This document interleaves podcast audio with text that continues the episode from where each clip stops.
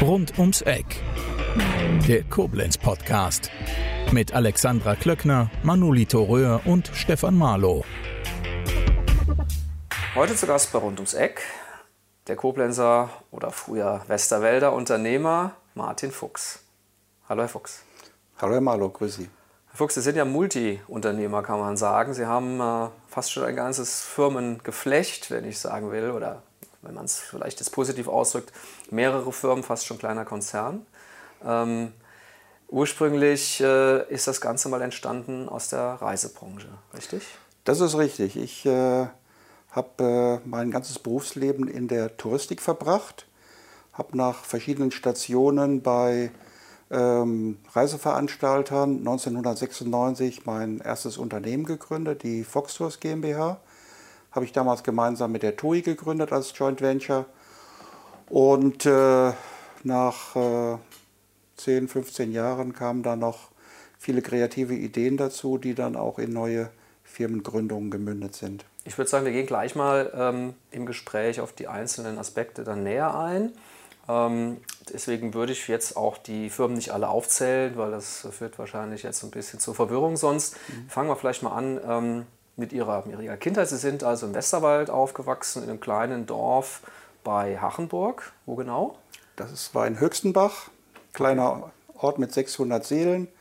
Habe da meine Kindheit verbracht. Äh, das war eine sehr schöne Kindheit. Äh, wir waren vier Kinder.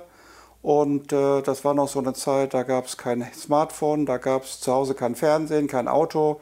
Das heißt, man hat den ganzen Tag mit seinen Freunden irgendwo in der Natur verbracht, ist Fahrrad gefahren, im Wald umhergezogen, hat Flitzebogen gebastelt, Häuschen gebastelt und viel Fußball gespielt. Ach schön, okay. Ähm, dann haben Sie dort auch die Schule besucht in Hachenburg, Gymnasium? Ja. Habe in Höchstenbach die Grundschule gemacht, vier mhm. Jahre konnte dann nach Altenkirchen wechseln Ach, in die mhm. Orientierungsstufe zwei Jahre, bekam dann Empfehlung für die, fürs Gymnasium und habe dann äh, von der siebten bis zur zehnten Klasse das Gymnasium in Altenkirchen besucht. Und, äh, also das kein Abitur so, gemacht? Nee, das war so die Zeit, wo dann irgendwo äh, in der Pubertät die Interessen ein bisschen anders gelagert waren okay. Äh, und äh, so die Motivation für Schule war nicht so ausgeprägt und dann habe ich die, das Gymnasium mit der mittleren Reife verlassen. Notenschnitt 3,75. Den habe ich, mit, hab ich mit einer 1 in Sport geschafft. okay, okay, okay. Aber, aber, wie man sieht, ähm, hat es nicht verhindert, dass Sie erfolgreiche Unternehmer geworden sind. Ne? Ja, ich sag mal, äh, ich war einfach stickefaul auf Schule und das hat mir wenig Spaß gemacht. Und irgendwann, äh, ich hatte dann das Glück, dass ich meine Ausbildung beim touristischen Unternehmen machen konnte. Das kam jetzt praktisch direkt nach der mittleren Reife? Das kam direkt danach, genau. Ich hatte vorher Ferienjob bei einem Hotel in Norwegen gemacht und äh, das war auch ein Reiseveranstalter aus Deutschland, der dort Personal gesucht hat. Wie kam das? Zufällig? Das kam über eine Anzeige und äh, da bin ich mit einem Freund aus der Nachbarschaft dann für sechs Wochen nach Norwegen geflogen. Meine erste Flugreise auch und habe da ganz viel Spaß gehabt und wenig gearbeitet. Aber äh, das Unternehmen hat mir dann im Anschluss eine, eine, Ausbildungsstelle angeboten und so bin ich dann letztendlich auch durch Zufall in die Touristik reingekommen. Okay. Mhm. Ähm, das heißt, Sie waren praktisch noch nicht mal volljährig und haben da schon einen Managerjob gemacht oder wie muss man sich das vorstellen? Nein, nein, nein. Ich habe da, äh, ich war 17 und äh, durfte dann äh, einen Nachtwächterjob machen in dem Hotel. Ach so. Das war also das Unternehmen war auf Gruppenreisen spezialisiert, überwiegend mit sozialen und kirchlichen Organisationen und die haben clevererweise in Skandinavien ähm, sich so Volkshochschulen gemietet, die in den Sommermonaten während der Ferienzeit frei waren, haben dann eigenes Personal aus Deutschland akquiriert, um diesen Gruppen, die das gebucht haben, eine, Voll, eine, eine Reise mit Vollpension anzubieten. Skandinavien ist ja ein sehr, sehr teures Reiseziel. Und dadurch, dass dann eigenes Personal dort war, die auch selbst gekocht haben für die Gäste, konnte man relativ preisgünstig für diese Gruppen ein Arrangement anbieten, was dann ähm, attraktiv war. Und äh, wir haben dann dafür gesorgt, dass dann vor Ort das funktionierte. Und äh, mein Job war halt der des sogenannten Nachtwächters, weil es war ein Hotel komplett aus Holz. Und auf der, äh, von der Versicherung war einfach die Auflage von der Brandversicherung, dass dort einmal pro Stunde äh, jemand durchs Haus geht und an sieben Stellen im Haus war ein Schlüssel hinterlegt und ich hatte so eine, so eine Uhr, ähnlich wie eine Tachoscheibe und musste dann jede Stunde rumgehen, um hinterher nachweisen zu kommen, da war die ganze Nacht jemand im Einsatz und hat aufgepasst, dass da nichts abbrennt.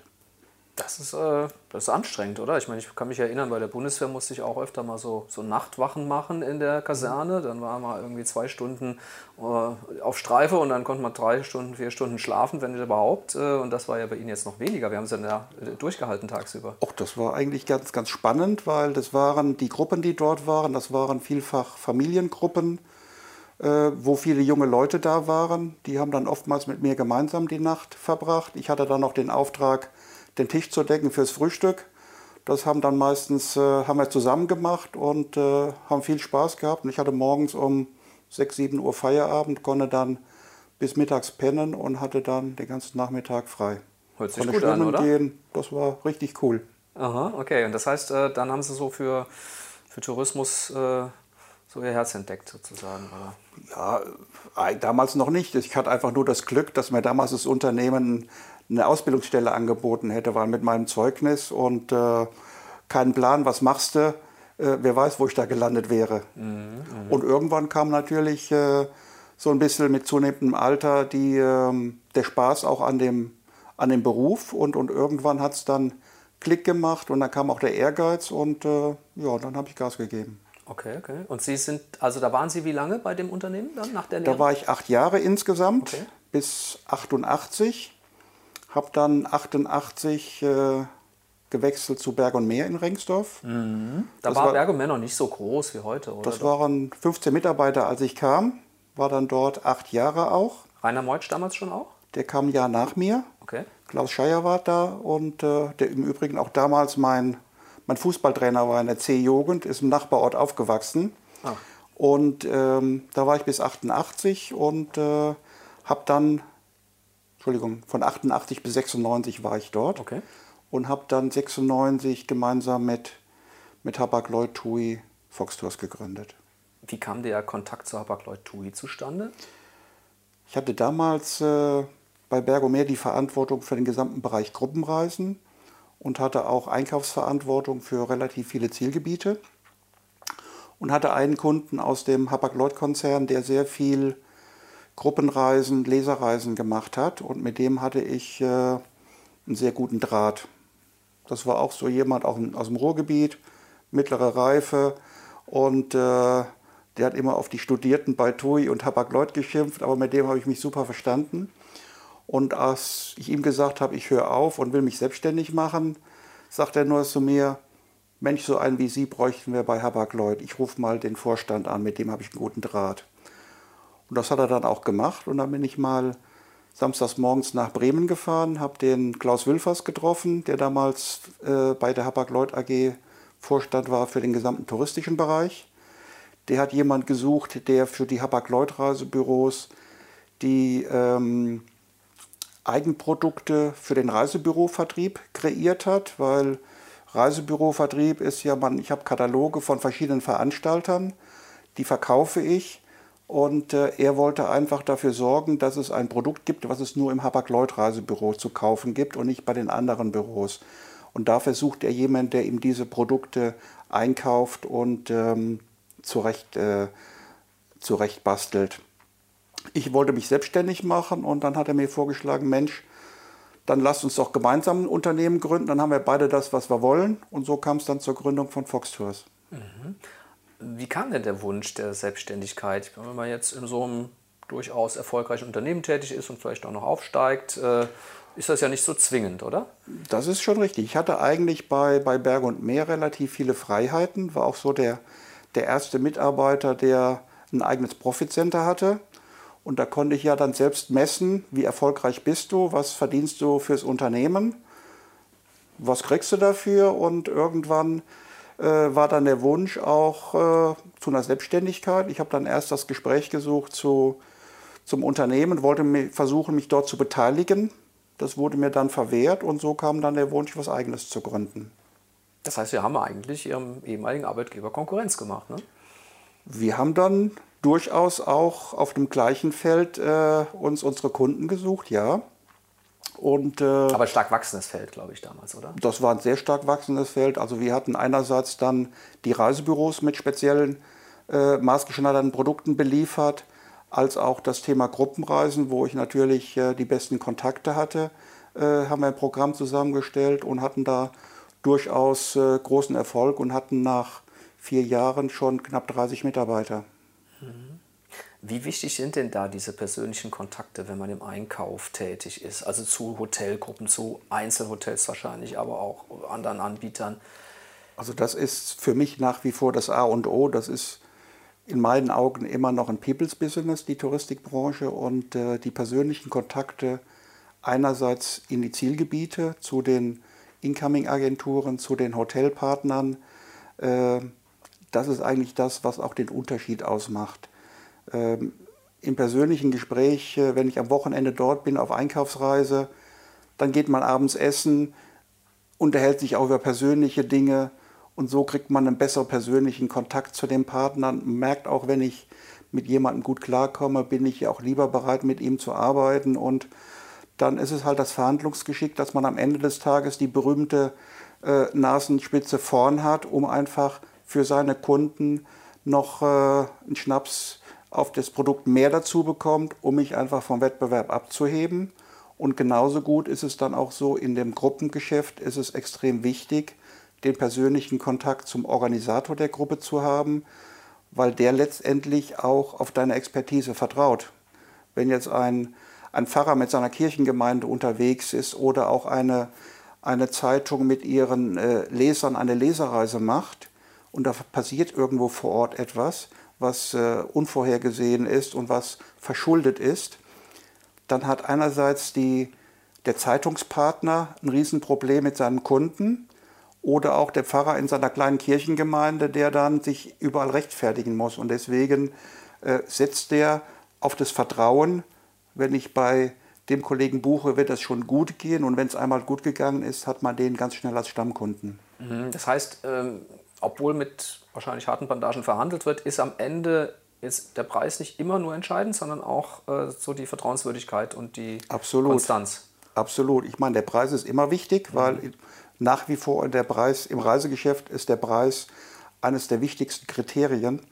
Aber was nützt mir ein günstiger Preis, wenn ich einen unzuverlässigen Partner vor Ort habe, der, ähm, ich sag mal, der Gruppe, der Gruppe, die vielleicht den günstigsten Preis hat, die schlechtesten Zimmer gebe.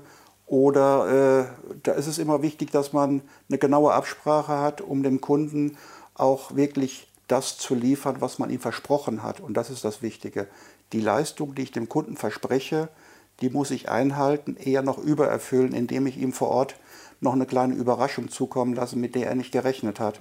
Das macht am Ende des Tages den Unterschied aus. Aber Sie sind ja dann praktisch auch Mittler ne, zwischen dem Anbieter der Leistung, also einem Hotel beispielsweise oder einer Agentur, und dem Kunden, den Sie dann für sich da akquirieren. Ne? Ja, ich als Veranstalter mhm. habe natürlich meine Partner im Zielgebiet, aber gegenüber dem Kunden bin ich verantwortlich. Genau. Der Reiseveranstalter hat die Pflichten gegenüber dem Kunden, dem Organisator. Und wenn vor Ort etwas schief geht, dann bin ich erst der erste Ansprechpartner für meinen Kunden in Deutschland. Mhm. Ich meinte, ich wollte darauf hinaus, dass ähm, auch wenn da jetzt, sagen wir mal, hart verhandelt wird, wahrscheinlich, ähm, geht es ja auch immer ein bisschen um Leben und Leben lassen. Ne? Und wenn ich manche Preise im Markt so sehe, dann frage ich mich, wie die Anbieter, also die Hotels zum Beispiel, davon überhaupt noch, noch leben können. Ja? ich habe immer so einen Grundsatz in all meinen Dingen, die ich tue. Ein gutes Geschäft ist dann ein Geschäft, wenn beide Partner zufrieden sind. Ich kann nicht einen Partner ausquetschen und ihm die Luft zum Atmen nehmen. Das kann nicht gut gehen. Das geht vielleicht mal kurzfristig gut, aber langfristig, wenn ich perspektivisch mit einem Partner arbeiten möchte, muss ich immer wissen, wo ist die Grenze, wie weit kann ich gehen und wie weit will ich es auch einem Partner zumuten. Und mhm. äh, das braucht natürlich eine gewisse Erfahrung. Am Anfang ist man dann auch schon mal hier und da mal überambitioniert. Aber ähm, man hat auch irgendwo mit der Zeit ein Gefühl für den Markt, was geht und was geht nicht. Und wenn beide Partner zufrieden sind, ist das immer die Basis für eine, für eine gute Partnerschaft und für ein Geschäft, weil ich möchte mit einem Partner langfristig arbeiten, weil ich habe auch dann ein gutes Gefühl, wenn ich mit einem Partner über viele Jahre vertrauensvoll zusammenarbeite, als wenn ich jedes Jahr die Pferde wechseln muss und nicht weiß, der verspricht mir alles, aber Deutschland ist weit weg und wenn die Gruppe vor Ort ist, habe ich relativ wenig Einfluss auf die Leistung, die vor Ort gebracht, erbracht wird.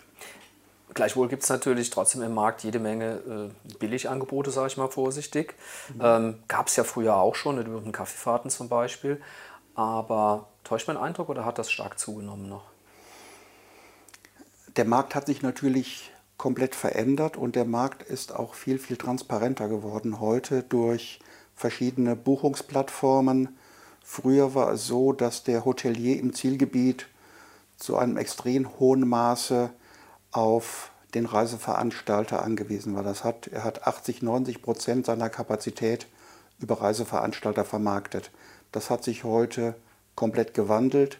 Heute sind Plattformen wie Booking, wie Expedia, ähm, die ganzen Bettenbanken dafür verantwortlich, dass der klassische Reiseveranstaltermarkt rund ums Mittelmeer äh, sicherlich äh, für den Hotelier ein Stück weit einfacher geworden ist, weil er sich nicht mehr in die Abhängigkeit von einzelnen Veranstaltern äh, begibt, aber er ist auch für den Verbraucher transparenter auf der einen Seite geworden, aber auf der anderen Seite auch etwas ähm, unübersichtlicher, ob der Fülle der Informationen, die er zu verarbeiten hat. Und jemand, der einmal im Jahr oder zweimal im Jahr vielleicht eine Reise unternimmt, der ähm, resigniert leicht, weil er den Überblick verliert. Mhm. Ja, den Eindruck habe ich auch. Ja, ja, ja. Ähm, was haben Sie als Bettenbanken bezeichnet? Es gibt verschiedene Bettenbanken, die äh, äh über, über OTAs, also Online Travel, Travel Agencies, äh, äh, Content zuliefern, die auch teilweise Reiseveranstaltern Content zuliefern. Das sind ähm, Unternehmen, die teilweise von Reiseveranstaltern abge abgespalten wurden, wie Hotelbeds beispielsweise, hat früher mal die TUI als Eigentümer gehabt, die einfach jetzt für äh, Reisebüros, OTAs, für Veranstalter einfach in bestimmten Zielgebieten Hotelverträge machen und diese äh, über Online-Schnittstellen einfach in die entsprechenden Online-Kanäle hineinspülen. Mhm. Das heißt, der ganze Markt hat sich mit dem Internet ganz stark gewandelt. Massiv, ja. Okay. Die Technik und, und das Internet haben die Reisebranche komplett ähm, verändert und äh, das war alles noch vor Corona und durch Corona ist das Ganze noch mal viel, viel ähm, schwieriger geworden, was Planungen angeht, was ähm, Einreisebestimmungen angeht und, und, und. Mhm. Also das ist momentan, äh, ist das Geschäft eines Reiseveranstalters äh, mit einer äh, überschaubaren, überschaubaren äh, äh, Freude zu erledigen. Na gut, wir haben ja alle mitbekommen, also viele zumindest, wenn es mitbekommen haben, dass unter anderem die TUI ja mit Staatsgeld gerettet werden musste. Und ja. das äh, dass Thomas Cook insolvent gegangen ist, auch vor Corona schon, ja. weil die Margen wahrscheinlich auch viel zu niedrig waren, ne, mit denen dort gearbeitet worden ja. ist. Und ähm, ja, ähm, aber Internet ist ein spannendes äh, Stichwort. Äh, jetzt sind Sie 60, ne, kann man sagen. Mhm. Ähm, das heißt, Sie haben ganz andere Zeiten erlebt. Ähm, wie haben Sie denn diese Zeit des aufkommenden Internets, wo dieses Siegeszuges, sage ich mal, des Internets in vielen Bereichen erlebt, hat das Ihnen auch Angst gemacht für Ihr ursprüngliches Geschäftsmodell, dass Sie sagten, oh, wie gehe ich damit um und werde ich dann vielleicht überhaupt verdrängt sozusagen? Nein, Angst habe ich nie gehabt. Ich habe es eher als Chance begriffen, als Chance, ähm, neue Destinationen einfacher zu erkunden, mich über neue Destinationen einfacher informieren zu können andererseits auch über das Internet äh, neue Kunden zu generieren, äh, über die Suchmaschinen im Gruppenbereich äh, Organisationen ansprechen. Also das hat auch das eine oder andere durchaus vereinfacht. Ich kann mich noch gut daran erinnern, als wir äh, äh, Mailings gemacht haben, äh, wo ich Angebote kopiert habe und wo, über, wo Adressen auf, auf Adressetiketten kopiert wurden, auf die Umschläge geklebt wurden, wo wir Kataloge mit äh, äh Brittstift und Schere äh, erstellt haben, Layout äh, und eine Schreibmaschine. Ja. Das sind alles Dinge, äh, die äh, viel, viel einfacher geworden sind. Oder in meiner Ausbildung gab es noch ein, ein Telex, wo man mit einem Lochstreifen ähm, die Partner angeschrieben hat. und, und heute, wenn ich eine Mail schreibe und habe nicht binnen zwei Stunden eine Antwort, werde ich schon nervös. Das heißt, die Informationsvielfalt ist viel, viel größer geworden. Die Menschen heute müssen viel mehr Informationen verarbeiten als früher. Und äh, das Geschäft ist viel, viel schneller geworden als früher. Mhm. Mhm. Aber das Internet sehe ich, habe ich immer als Chance gesehen und ähm, hat äh, das Geschäft viel, viel ähm, interessanter gemacht. Mhm. Äh, Sie haben eben Transparenz angesprochen. Ne? Mhm. Ähm, Transparenz hat ja auch vielfach dafür gesorgt, dass gewisse, ich sag mal, Mittelsmänner in gewissen Geschäften auch plötzlich gar nicht mehr ein Geschäftsmodell hatten. Ne? Ja, das ist ähm, auch gut so. Und, und auch Margen niedriger wurden. Ne? Das ist richtig, klar. Das, Geschäft, das heißt, skaliert das Geschäft nach oben, aber die Margen werden kleiner. Ne? Das ist richtig und das hat sich jetzt nochmal verstärkt. Ähm, das heißt, die, die Kreativität, die früher schon wichtig war, ist auch heute wieder wichtig, um zu schauen, wo gibt es noch Nischen zu entdecken, wo gibt es noch Möglichkeiten, ähm, preisattraktives Angebot zu erstellen, wettbewerbsfähig zu sein, dem Kunden eine gute Leistung zu bieten, aber auch gleichzeitig damit äh, die Kosten decken zu können und auch noch einen kleinen Gewinn zu erwirtschaften. Wie wichtig ist denn der Aufbau einer Stammkundschaft jetzt für einen Reiseveranstalter? Weil nach meiner Beobachtung, ich habe ja auch den einen oder anderen begleitet in den letzten 25 Jahren, der auch sehr groß geworden ist, äh, ist eigentlich der Einstieg immer über ein sehr niedrigpreisiges, wahrscheinlich auch niedrigmargiges Angebot. Und wenn es dann gelingt, sozusagen den Kunden zum Stammkunden zu machen, also mehr als ein oder zwei Reisen an ihn zu verkaufen, dann, dann wird es dann spannend. Ne? Das ist schon richtig. Also wir haben immer oder ich habe in meinen, meinen äh, Aktivitäten immer darauf geachtet, dass die Kunden, die wir haben, zufrieden sind.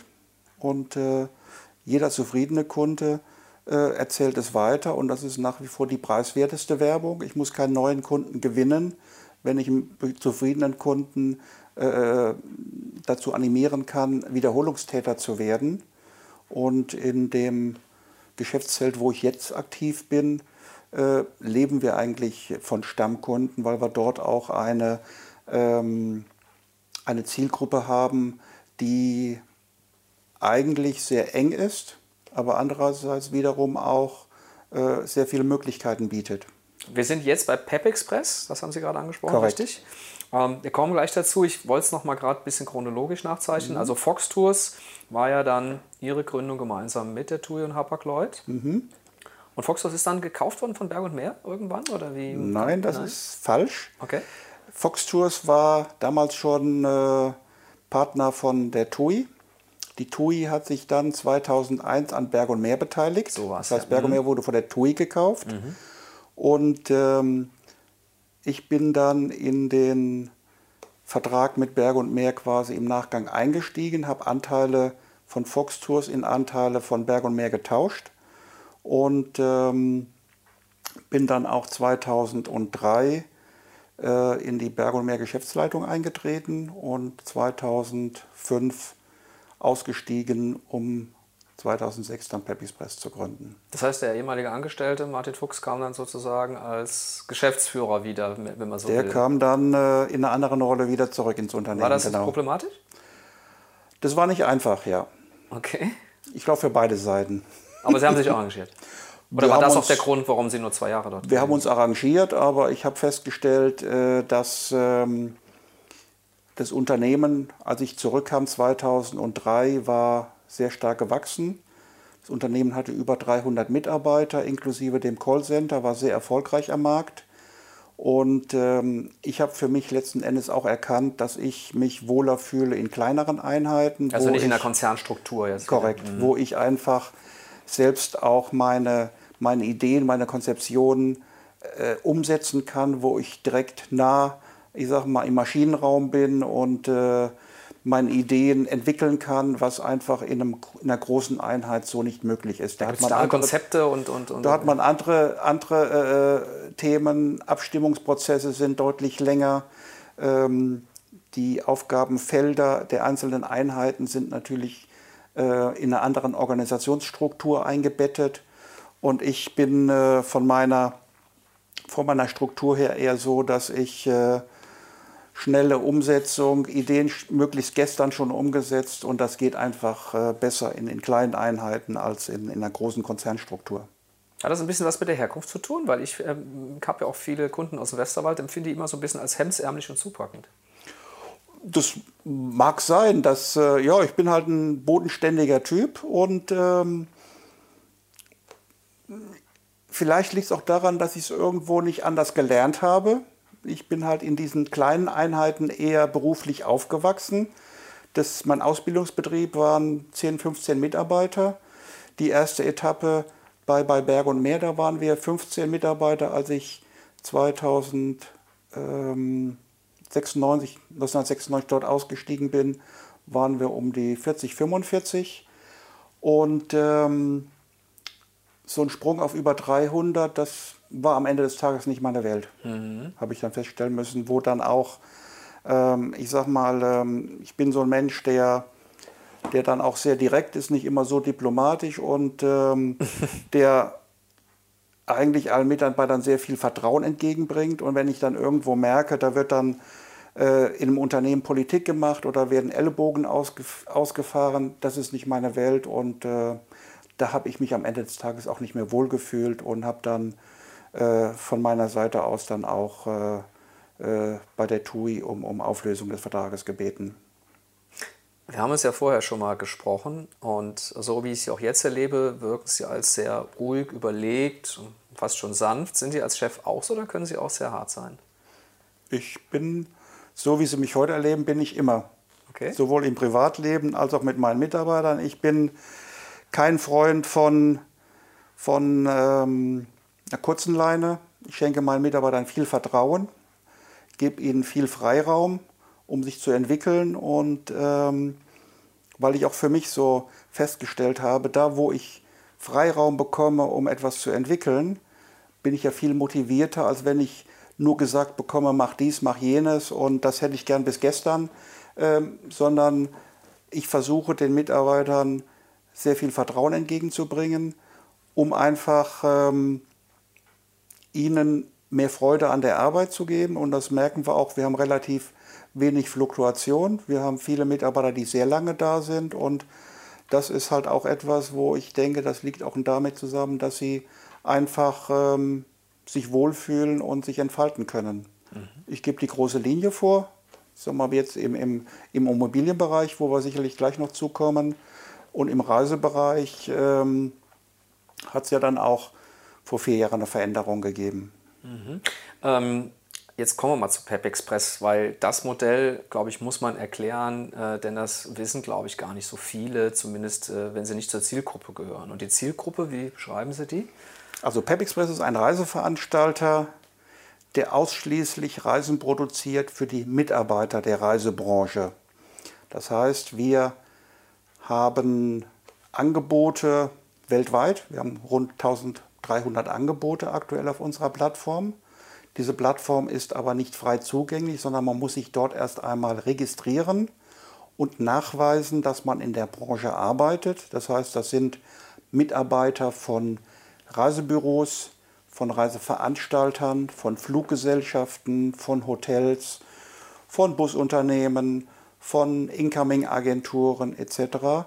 Jeder, der im Tourismus aktiv ist, hat die Möglichkeit, sich dort zu ähm, registrieren und bekommen dann Zugang zu den Angeboten. Diese Angebote sind sehr stark rabattiert, weil einfach der Geschäftszweck ist der, PEP steht für Produkterfahrungsprogramm. Mhm. Heißt, ein Mitarbeiter im Reisebüro, der ein Produkt selbst einmal persönlich erlebt hat im eigenen Urlaub, ist ja quasi wie eine Schulung. Das heißt, er kommt zurück an den Schreibtisch und kann das was er selbst erlebt hat, natürlich viel besser verkaufen, als wenn er das nur vom Prospekt oder von dem Internetauftritt des Anbieters kennt. Verstehe. Eine Verkaufsleiterin in einem Hotel in der Türkei hat mir einfach mal gesagt, das Prinzip ist ganz einfach. Die Schokolade, die du verkaufen willst, musst du vorher mal probieren, sonst kannst du sie nicht verkaufen. Und das übertragen ist im Prinzip das, was wir für die Kollegen in der Reisebranche machen. Okay. Weil das Produkt Reise ist ja ein Produkt, was ich im Gegensatz zu vielen anderen Dingen nicht anfassen kann, nicht schmecken kann, nicht riechen kann, nicht Probe fahren kann. Ich verkaufe Träume und Emotionen. Der Kunde muss das Produkt erst kaufen, bevor er es tatsächlich erleben und testen kann. Mhm. Jetzt kannte ich das früher als sogenannte Expedientenreisen für Reisebüro-Expedienten. Mhm. War das dann immer schon so, dass das auch mit einer Kostenbeteiligung verbunden war oder gab es die zum Teil auch mal ganz umsonst? Also unsere Angebote gab es nie. Nee, ihre nicht, sondern die. Das sind die sogenannten Inforeisen, die Reiseveranstalter organisiert haben. Ja. Die gab es zum Teil auch gratis, mhm. gibt es zum Teil heute noch so. Das sind aber ganz andere Reisen. Ähm, ein Reiseveranstalter zeigt dem Expedienten die Angebote, die er ihm zeigen möchte, sprich die Hotels, die er unter Vertrag hat. Und eine Inforeise ist nicht immer äh, mit einem hohen Spaßfaktor genau, verbunden. Das ist Arbeit, ne? Das ist Arbeit. Und wenn ich dann in einer Woche im Zielgebiet jeden Tag fünf bis sieben Hotels besuche, dann weiß ich spätestens am dritten Tag schon nicht mehr, was ich am ersten Tag gesehen habe. Und dieses Konzept ist in meinen Augen völlig überholt. Wir machen im Prinzip das Gleiche von einer anderen Basis her. Das heißt, nicht der Reiseveranstalter, wir entscheiden, was sieht der Kunde, sondern das Hotel ist derjenige, der entscheidet, ich biete euch eine gewisse Anzahl an Plätzen an. Wir haben bestimmte Anzahl Zimmer, für beispielsweise in, auf Mallorca oder in der Türkei für drei bis vier Nächte. Und dann wohnt der Reisebüro-Expedient ausschließlich in diesem Hotel oder besichtigt die Hotels, die noch zu der Gruppe gehören, sodass der Expedient wirklich drei Tage lang das Produkt wirklich er erleben kann. Er hat viel Freizeit, aber wenn er zurückkommt, dann ist er erholt, motiviert und kann alles über das Hotel erzählen. Mhm. Und das ist der Unterschied. Mhm. Und dann haben Sie ja noch das Ganze dadurch, ich sag mal, veredelt, indem Sie so eine Art Bonusprogramm ins Leben gerufen haben für die, äh, ich sag mal, die Kunden, die mit ihnen dann verreist sind und wenn die das verkaufen, sozusagen das Produkt, dann können die bei ihnen nochmal günstiger verreisen wieder oder wie funktioniert das? Ja, es gibt diesen XP Bonus Club. Mhm. Das ist quasi so ein Payback für Reisebüros, mhm. wo äh, Leistungsträger, Hotels äh, etc. die Expedienten dafür belohnen, dass sie ihr Produkt häufig verkaufen und diese Punkte, die sie dort sammeln, die können sie dann auf Pep Express auch in Form eines Reisegutscheins einlösen. Haben Sie das äh, sich einfallen lassen oder kamen da die äh, Anbieter auf Sie zu? Das haben wir initiiert, okay. irgendwo war einfach die, die Idee da, was kannst du noch tun, um die Kunden auch näher zu, zu, zu pushen. Und es gibt äh, solche Bonusprogramme von großen Hotelketten in Spanien, also. von, von Rio oder Iberostar mhm. beispielsweise. Mhm. Äh, und wir haben uns halt überlegt, wie kann man so ein Modell letztendlich auch für, für Einzelhotels anbieten, für kleinere Ketten von drei, vier Hotels, dieses, für die es sich nicht lohnt, ein eigenes Programm aufzulegen. Und das haben wir dann auf einer zentralen Plattform ähm, erreicht mhm. und, und äh, das entsprechend mit angeboten. Ist das ein wichtiger Baustein oder würden Sie sagen, Pack Express würde auch sehr gut ohne funktionieren? Das ist eigentlich ein Geschäft, was völlig autark von Pep Express gelaufen ist. Ähm, da helfen natürlich die Kontakte von Pep Express, weil Pep Express ist ja, äh, ich sag mal, ein neutraler Mittler zwischen den Beschäftigten, sprich den Reisebüro-Expedienten, als auch den Leistungsträgern, sprich Hotels. Wir sind ja keinem Konzern zugehörig oder ähnliches. Insofern hat es natürlich geholfen, dass wir in den vergangenen Jahren äh, gut und vertrauensvoll mit vielen Partnern zusammengearbeitet haben. Und auch die Expedienten, die kennen uns. Wir haben im Reisebüro sicherlich eine Durchdringungsquote von 99 Prozent. Mhm. Und das hat dann schon geholfen, das Geschäft anzuschieben.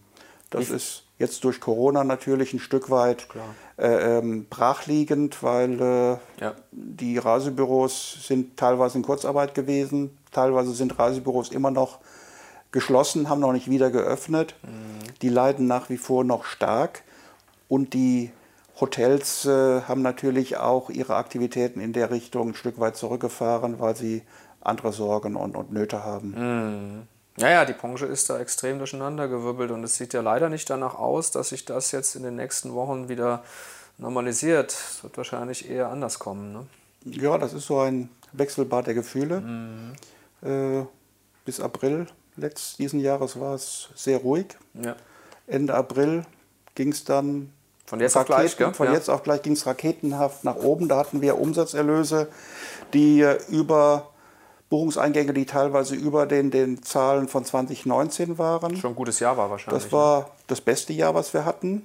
Und äh, mit dem Aufflammen der, der Infektionen äh, Ende Oktober, Anfang November ging es dann auch wieder spürbar nach unten.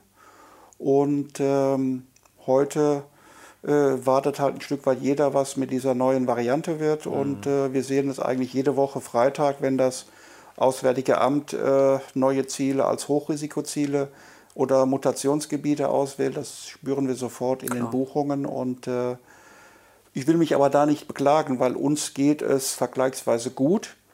Äh, wir haben in Deutschland generell eine tolle Unterstützung vom Staat bekommen, sei es durch die Kurzarbeitsregelung als auch über die Überbrückungshilfen. Ähm, wir haben aber sehr viele Freunde, Partner im Ausland und äh, das sind die, die, die mir Sorgen machen, die leiden und äh, die wir nicht so unterstützen können, wie wir das möchten, weil ähm, die bekommen von der staatlichen Seite fast keine Unterstützung und äh, das ist das, was einem wirklich in der Seele wehtut. Mhm. Und äh, das ist auch das, was wir in Deutschland vielfach überhaupt nicht äh, ähm, realisieren, wie gut wir es hier haben. Und wenn man im Tourismus arbeitet, in Zielgebiete kommt, wo auch noch viel Armut ist, äh, ich sag mal, Südafrika ist eines meiner Lieblingsreiseziele. Wenn ich dort sehe, äh, was dort ein Elend auch ist und äh, dort hängt jeder achte Arbeitsplatz vom Tourismus ab, äh, wenn ich sehe, die sind von, von 100 auf 0 und ähm, der Staat tut im Prinzip so gut wie nichts. Mhm. Und diese Leute äh, zu unterstützen durch Buchungen ist momentan so gut wie nicht möglich. Südafrika hat natürlich eigentlich jetzt Hauptsaison, ne? Ist Hochsaison und äh, eine frühere Mitarbeiterin hat dort eine Reiseagentur in Südafrika die hat gut gearbeitet in den vergangenen Jahren, die hat noch ein paar Rücklagen, die hat noch überlebt. Sie hat auch ein bisschen Geschäft, aber äh, das halten die natürlich nicht auf Dauer durch. Mhm. Und das ist schon ähm, etwas, was einem Sorge bereitet, wo man auch vielfach äh, überlegt, Mensch, was kannst du noch tun, um denen ein bisschen zu helfen? Mhm. mhm. Ja, das Reisen an sich war ja auch in der Pandemiebekämpfung immer ja, sozusagen ähm, ein bisschen auch als Treiber der Pandemie gesehen oder apostrophiert, ähm, zumindest von der Regierung. Jetzt bin ich ja auch in der Branche tätig, ich sehe das dann naturgemäß etwas anders, weil ich immer sage, äh, Reisen an sich finde ich nicht gefährlich. Die Frage ist, wie man reist, wohin man reist, was man vor Ort tut. Ja? Also mir kann keiner erzählen, dass es äh, nicht vielleicht sinnvoller sein könnte, aus einem Hochinzidenzgebiet Bayern möglicherweise in der Ferienwohnung an die Nordsee mal Urlaub zu machen, wo, wo weniger los ist. Mhm. Ähm, das finde ich auch ein bisschen verrückt, aber ähm, das ist leider so. Ähm, ja, die Branche hat tatsächlich sehr stark gelitten. Ne? Und die Frage ist wirklich, äh, wer überlebt am Ende denn jetzt nochmal so ein Jahr wie 2020 und 2021? Ja. Das wird extrem herausfordernd. Ne? Das wird sehr schwierig werden. Auch äh, wenn ich jetzt für die Reiseveranstalter generell spreche, wird es schwierig. Viele haben ihre Rücklagen aufgebraucht. Ähm, viele haben KfW-Kredite genommen, die irgendwann auch zurückgezahlt werden müssen. Die Mitarbeiter sind in der Regel aus der Kurzarbeit heraus. Die Umsätze sind noch nicht die, die man braucht, um ein gutes Geschäft zu machen, aber die Arbeit ist geblieben, weil ähm, Buchungen, die getätigt wurden, müssen storniert werden, weil Hochrisikogebiet oder ähnliches. Ja. Es müssen Umbuchungen gemacht werden. Es wurden sehr viele Gutscheine ausgegeben, um Liquidität zu bekommen. Die werden irgendwann eingelöst ja. oder müssen verlängert werden.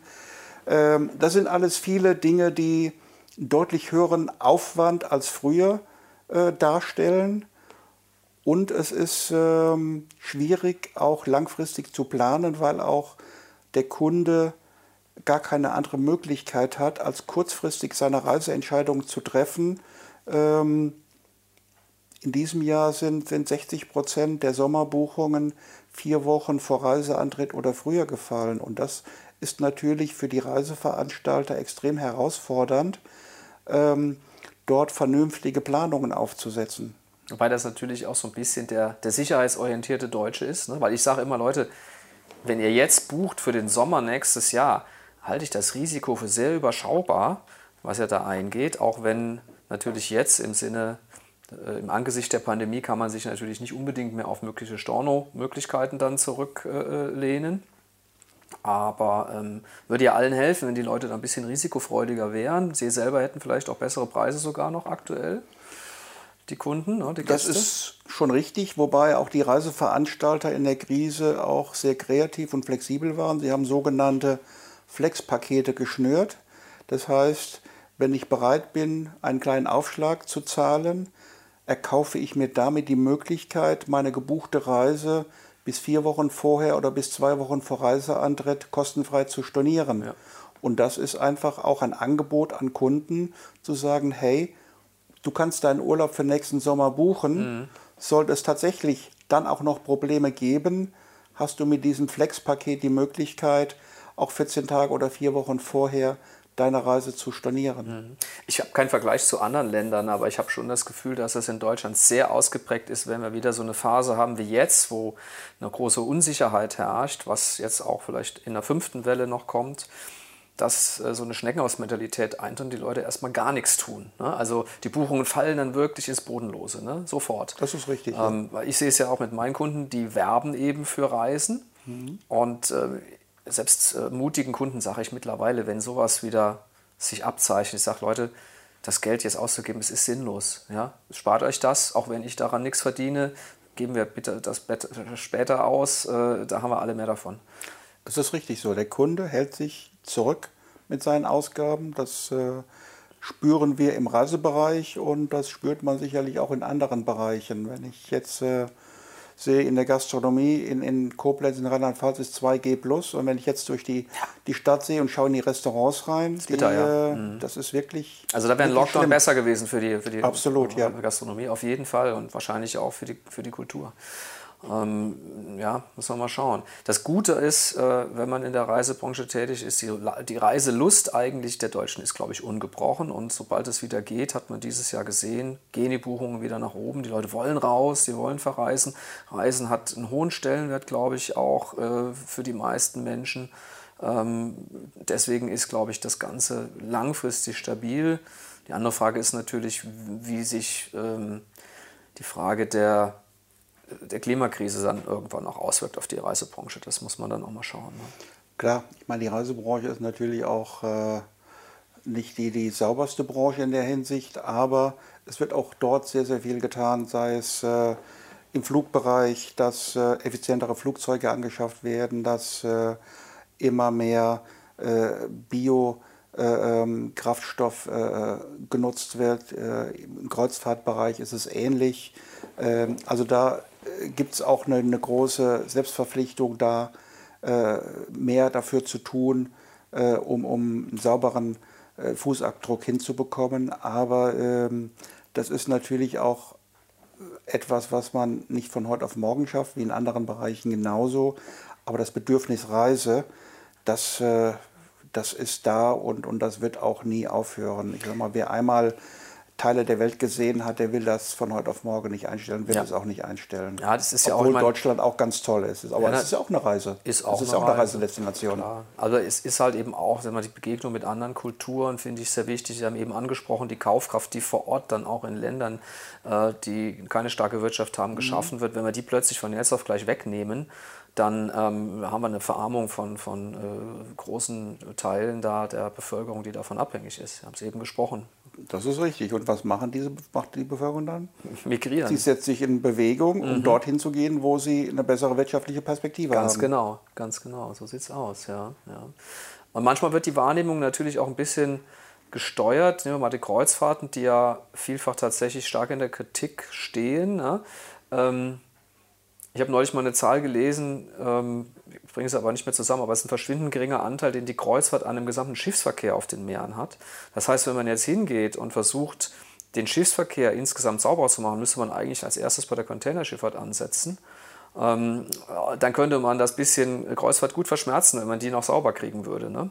Das ist richtig. Soweit ich weiß, äh, ist die, die, die, die Containerschifffahrt oder die, äh, ähm, die Güterschifffahrt äh, macht ungefähr 98 Prozent genau. der gesamten Bewegungen aus und die fahren halt weitgehend noch mit Schweröl. Richtig. Der Herbert Dies von Volkswagen hat es zuletzt mal gesagt in der Diskussion um Wasserstoff. Da hat er gesagt, wir müssen erst eigentlich die ganze Schifffahrt umstellen. Die fahren ja überwiegend noch mit, wie gesagt, Schweröl oder mhm. auch äh, entsprechend Dieselmotoren von mhm. Volkswagen. Mhm. Ähm, eigentlich auf Flüssiggas. Wahrscheinlich wird das der Zwischenschritt mhm. sein, was jetzt auch nicht so besonders umweltfreundlich ist, aber deutlich umweltfreundlicher bis hin dann zu hoffentlich äh, Wasserstoff, grünem Wasserstoff. Aber der wird dann in solcher Menge benötigt, dass wir gar nicht mehr drüber nachdenken müssen, ob wir da mit den Autos äh, genau. fahren, weil äh, das ist völlig sinnlos. Mhm, genau.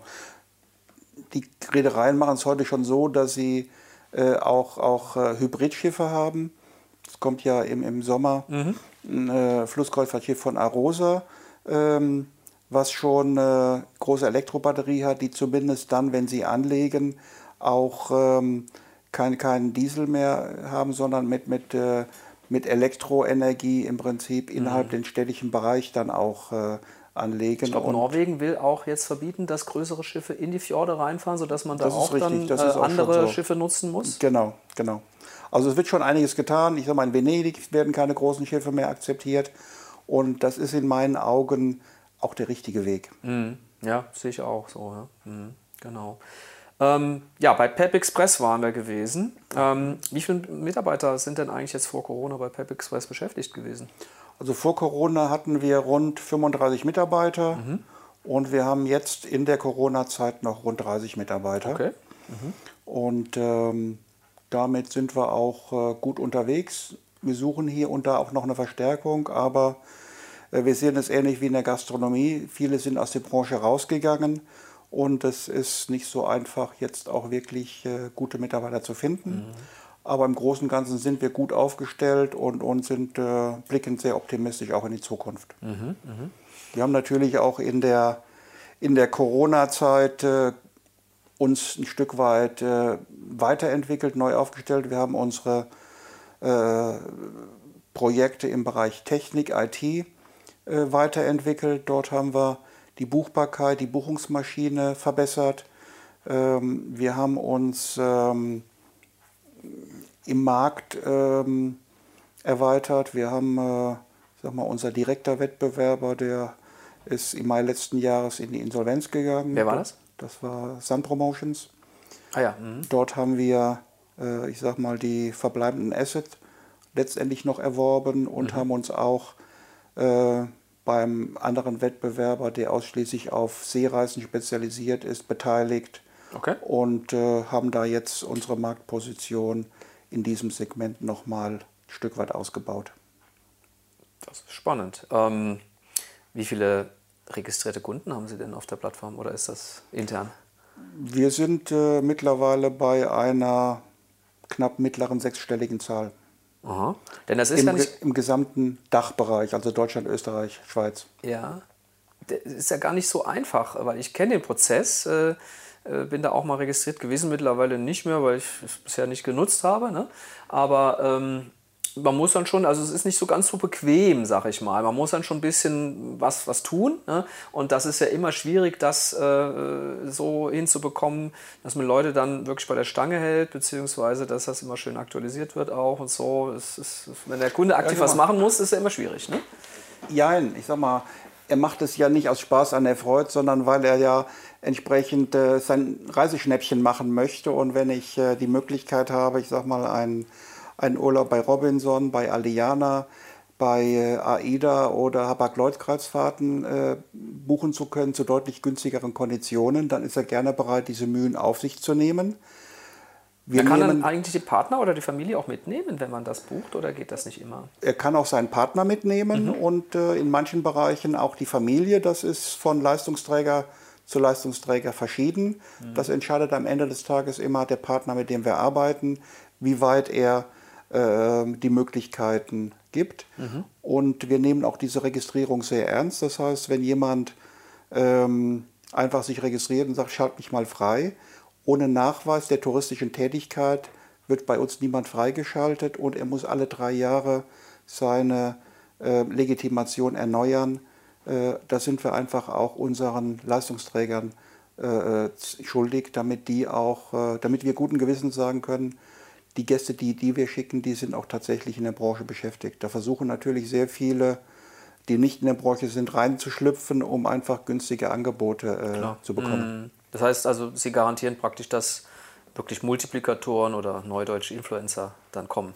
Korrekt. Mhm. Mhm.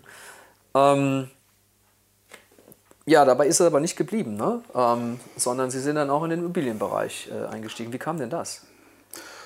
Ja, irgendwo ähm, Sag mal, da kam mal so die Idee, was machst du noch so? Und, und Pep Express hat sich gut entwickelt und dann kommen natürlich noch irgendwo Ideen. Ich habe dann in der touristischen Fachzeitschrift gelesen, Mensch, so Boardinghouse-Konzepte, die schießen wie Pilze aus dem Boden, so in den wichtigsten Metropolen, Berlin, Frankfurt, München etc. Wollen Sie mal Boardinghouse-Prinzip kurz erklären? Ja, Boardinghouse ist äh, möbliertes Wohnen auf Zeit. Mhm. Äh, mit, mit Service, den man dazu buchen kann. Äh, Im Prinzip eine etwas größere Einheit als ein klassisches Hotelzimmer. Ähm, ein Stück weit auf etwas äh, längerfristige, äh, längerfristigen Aus Aufenthalt ausgelegt. Mhm. Das gab es so in der Art in Koblenz noch nicht oder nicht so ausgeprägt. Und äh, in der Rheinzeitung habe ich halt immer gelesen, Mensch, es fehlen kleine Studentenwohnungen oder ähnliches. Kleiner Wohnraum ist knapp und da gibt es einen riesigen Bedarf. Und dann habe ich einfach eins und eins zusammengezählt und habe dann einfach mal ähm, eine Immobilie gefunden am Münzplatz. Äh, ehemaliges Hotel, ne? Das ehemalige Hotel Metropol. Mhm. Das stand zum Verkauf. Das haben wir dann äh, Ende 2011 ähm, erworben, haben es umgebaut, haben aus 44 Hotelzimmern ähm, 33 Apartments gemacht und aus dem ehemaligen Speiseraum noch weitere sechs Apartments eingebaut. Das heißt, eine, äh, in jede Einheit eine kleine Pantry-Küche, äh, kostenloses Internet und äh, haben es neu dekoriert, neu möbliert, neu eingerichtet und dann als ähm, Apart-Hotel am Münzplatz neu eröffnet äh, mit diesem eben beschriebenen Konzept. Und wir haben heute so eine, sag mal, eine Hybrid-Nutzung dort. Das heißt, wir haben einerseits 60, 70 Prozent des Objektes werden für langfristige Vermietung genutzt. Langfristig heißt mindestens einen Monat, teilweise sogar anderthalb, zwei Jahre. Das sind Geschäftsleute überwiegend dann oder Monteure? Oder? eigentlich alles Leute, die sich beruflich auf Zeit in Koblenz aufhalten. Mhm. Wir haben Kunden aus Bereich Bundeswehr, aus dem Bereich äh, Krankenhäuser, von, von Automobilzulieferern, von großen Unternehmen in Koblenz, die schon mal ähm, Projektleute hier haben, die Ingenieure hier haben auf Zeit und äh, die wohnen dann ganz gerne bei Zahlt uns. meistens an der Arbeitgeber, nehme ich an, ja? Oder teils, teils, ja. Mhm. Und was muss ich bezahlen im Monat, wenn ich einen Monat miete, ungefähr? Das kommt immer auf die Größe des. Apartments mhm. an und auf die Dauer des Aufenthaltes. Mhm. Ich sag mal jetzt, das, fängt, Apartment mal, das günstige, günstigste Apartment fängt an im Monat bei rund 600 Euro. Mhm. Das klingt erstmal viel. Auf der anderen Seite muss man aber auch sehen, das ist dann äh, komplett Flexibilität. Ne? Mhm. Das ist möbliert, es gibt keine Nebenkosten, da ist Strom, Wasser, Heizung, Versicherungen, Internet, Fernsehen, alles mit drin. Mhm. Da ist äh, Bettwäsche, Handtücher mit drin und eine wöchentliche Reinigung. Mhm. mhm. Ja, da finde ich 600 Euro jetzt gar nicht mal so viel, aber es geht wahrscheinlich auch mit ein bisschen mehr Komfort dann auch ein bisschen teurer. Ne? Das geht auch, ja. Mhm, mhm. Ähm, das war die erste Immobilie, dann kam relativ schnell eine zweite dazu? Oder ist ein Jahr darauf, also wir waren erstmal gespannt, wie funktioniert so ein Konzept. Als ich mit der Idee schwanger gegangen bin und habe mal so im Bekanntenkreis in Koblenz äh, äh, mal gefragt, was hältst du davon und wie siehst du das? Boardinghaus, was ist denn das? Sowas und die meisten haben wahrscheinlich gesagt, nee, Koblenz sowas geht soll, sowas nicht. Sowas ne? soll in Koblenz funktionieren. Ja. Ich habe mir immer gedacht, ich weiß nicht, ich habe zwar keine Ahnung davon, aber ich probiere es mal. Aber wissen Sie was, Koblenz wird in dieser Hinsicht oft unterschätzt. Viele Dinge, viele Konzepte, die in Großstädten funktionieren, funktionieren hier auch. Natürlich, ja. Und ich habe äh, entdeckt, das ging eigentlich viel einfacher und viel schneller und viel besser, als ich das erwartet habe. Und wenn etwas gut funktioniert und Spaß macht, dann schaut man natürlich, was kannst du noch tun. Und dann gab es eine zweite Immobilie, die dann äh, angeboten wurde. Und zwar ist das die ehemalige Aussteuer in der Löhrstraße 100. An der Ecke da in der, An der Ecke. neben Räufel, ne? oder ein bisschen neben Räufel. Ganz da. genau. Mhm. Die war damals so ein bisschen, naja, ich sag mal, nicht mehr im allerfeinsten Zustand. Mhm. Hatte einen gewissen Renovierungsstau. Die haben wir dann erworben, sehr, sehr aufwendig saniert, umgebaut und auch zu einem Boardinghaus mit 42 ist ja sehr nah. An der Bahn, ne? Das heißt, Sie werden da wahrscheinlich ordentlich investiert haben. In, in da haben wir richtig viel investiert. Da haben wir zur Bahnseite hin Vierfachverglasung, Fenster mhm. äh, installiert. Und heute kann da ein Zug vorbeifahren, da hört man gar nichts mehr. Also da, der Schallschutz ist schon sehr gut. Okay. Ähm, das wird auch hervorragend angenommen. Und, ähm, gleiche Zielgruppe wieder dann? Gleiche oder? Zielgruppe. Klein bisschen ähm, anders ähm, eingerichtet. Ähm, wir haben dort äh, keine Tagesaufenthalte, sondern dort äh, bieten wir an Minimum einen Monat so. bis sechs Monate. Okay. Ähm, aber auch das war innerhalb. Für Pendler ja ideal durch die Nähe zum Bahnhof, ne? Genau. Mhm. Das war auch innerhalb eines Jahres mehr oder weniger voll und dann, ja, dann ging das so weiter. Dann kam 2015 äh, der Snooze Campus dazu. Das also wir sitzen jetzt hier in Ihrem Büro in Bubenheim in Pep Express, ja, genau. und äh, praktisch in der Nachbarschaft direkt hinten dran. Wir hatten noch Platz auf dem Grundstück und äh, ich habe dann mal auf dem Weg nach Marrakesch im Flugzeug, äh, die Zeit nutze ich meistens zum Lesen, habe die äh, eine Wirtschaftszeitschrift durchgeblättert und dann war ein Artikel darin über einen Berliner, der für Studenten ein Wohn Haus oder ein Wohnheim aus Seekontainern errichtet hat oder errichten wollte. Also von Containerschiffen sozusagen. Ganz also genau. Ausrangierte Container. Ganz genau. Fand ich mega spannend. Hab das dann verschlungen, habe äh, während den drei Tagen in Marrakesch nur recherchiert und bin dann äh, mit einem Konzept zurückgeflogen, habe meinen Architekt des Vertrauens angerufen was er denn davon halten würde, wenn wir ein Apartmenthaus aus Containern errichten. Der hat erstmal die Hände über den Kopf zusammengeschlagen. Darf ich mal fragen, wer es ist? Das, das war der Jens Ternes. Jens Ternes, okay. Mhm. Äh, mit dem wir eigentlich alle Immobilienprojekte machen. Auch vor kurzem äh, Gast bei uns im Podcast. Mhm. Genau, richtig. Und äh, der hat dann erstmal gedacht, um Gottes Willen, wie komme ich aus der Nummer wieder raus? Und dann habe ich ihn irgendwann mal überzeugt, mit mir nach Amsterdam zu fahren, weil es dort verschiedene Wohnmodelle gibt für Studenten in Containern. Und äh, dann äh, haben wir uns das angeguckt und dann hat es auch bei ihm Klick gemacht. Dann habe ich ihn überzeugt, dann war er angefixt und äh, so ist dann letzten Endes der Snooze Campus entstanden. Ein äh, Apartmenthaus mit 36 Wohncontainern. Ähm, das sind allerdings keine Seekontainer, sondern Industriecontainer. Die wurden komplett gefertigt, haben, ich sag mal, Hotelstandard sind 28 Quadratmeter groß, haben Dusche, WC, Gaszentralheizung, sind genauso möbliert wie ein, wie ein äh, Hotelzimmer. Und, Was ist im Sommer? Ähm, Wird es da nicht sehr warm? Überhaupt nicht. Also ich habe die gleichen Werte wie in einem, wie in einem Massivbau und äh, die sind entsprechend gedämmt, wärmegedämmt und, und äh, auch schallschutzmäßig gedämmt. Wir haben überhaupt keine Probleme im Vergleich zu einer massiven Bauweise. Was wird denn eigentlich mit den Containern gemacht, wenn sie so nicht genutzt werden und ausrangiert werden? Werden die verschrottet? Oder? Also mir hat der, der Partner, wo wir die, die gekauft haben, gesagt, die halten locker 60 bis 80 Jahre. Wow. Aha. Also die sind schon, das sind, waren jetzt keine Container, die man jetzt irgendwo sieht, wenn man an Baustellen vorbeifährt mm. oder ähnliches, sondern mm. das ist schon hochwertig und, und äh, das war auch nicht so preiswert, wie man sich das vielleicht vorstellt. Mhm, ähm, die Baukosten lagen damals so 10 bis 20 Prozent unter einer massiven Bauweise. Mittlerweile haben sich die Baukosten angeglichen. Warum? Ähm, es ist halt der Aufwand. Die sind halt äh, auch äh, die Fertigung. Wir haben Dreifachverglasung in den Fenstern. Wir haben. Äh, Aber das heißt, die werden jetzt gezielt dafür gefertigt? Nein, die werden umgebaut. Nein, das waren Seekone, die, aus, die gezielt oh. dafür ja. gebaut wurden. Ich habe die Hülle ja. und äh, die müssen gedämmt werden.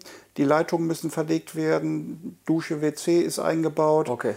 Gaszentralheizung, ähm, Leitungen für, für äh, Internet, fürs Fernsehen mhm.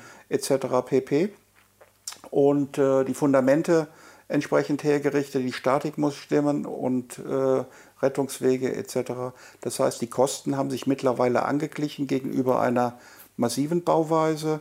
Der große Vorteil ist eigentlich die Schnelligkeit. Wir haben vom Erteilen der Baugenehmigung bis zum ersten Einzug gut drei Monate gebraucht. Mhm. Wann, das heißt, wann ist das entstanden? 2015 und das war zur Höhepunkt der Flüchtlingskrise. Mhm. Und als dann sich rumgesprochen hat, da kommt ein Containerbauwerk äh, nach Koblenz, äh, oh, dann gab es wohl hier in der Nachbarschaft einen riesengroßen riesengroße Aufregung, mhm, äh, mhm.